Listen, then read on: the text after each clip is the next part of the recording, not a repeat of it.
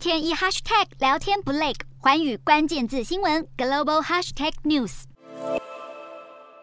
根据日本媒体报道，日本防卫大臣岸信夫和中国国防部长魏凤和很可能会在与新加坡举行的香格里拉对话中进行双边会谈。中国近年来除了和美国交恶，和日本的关系也更加紧张。中国航空母舰辽宁号五月在冲绳外海航行时，舰载机的起降次数超过三百次。不仅如此，中俄两国还在五月下旬共同派出六架轰炸机在日本周边上空编队绕行。当时岸信夫斥责中俄两国，岸信夫除了斥责中俄挑衅，还明确表示他担忧俄国会采取行动，让东亚局势更为紧张。外电分析，岸信夫的担忧是担心一旦中国让台湾有事，那么俄罗斯和北韩很可能会配合。和中国发动攻势来牵制日本和美国的战力。预计这次岸信夫和魏凤和会面时，岸信夫会表明不能接受中国以武力片面改变台海现状，而双方也可能商谈热线电话的筹备状况，以避免日本自卫队和中共解放军出现偶发性的冲突。另外一方面，南韩防长李钟燮、美国国防部长奥斯汀以及日本防长岸信夫已经确定会在香格里拉对话期间举行三方会谈，共商北韩问题。不过，韩联社消息也指出，美国或日本很可能提出要进行三国联合。和军演的要求，但是南韩方面一直坚持为时尚早，暂时不打算参加。南韩的立场会不会在三方会谈后改变，值得关注。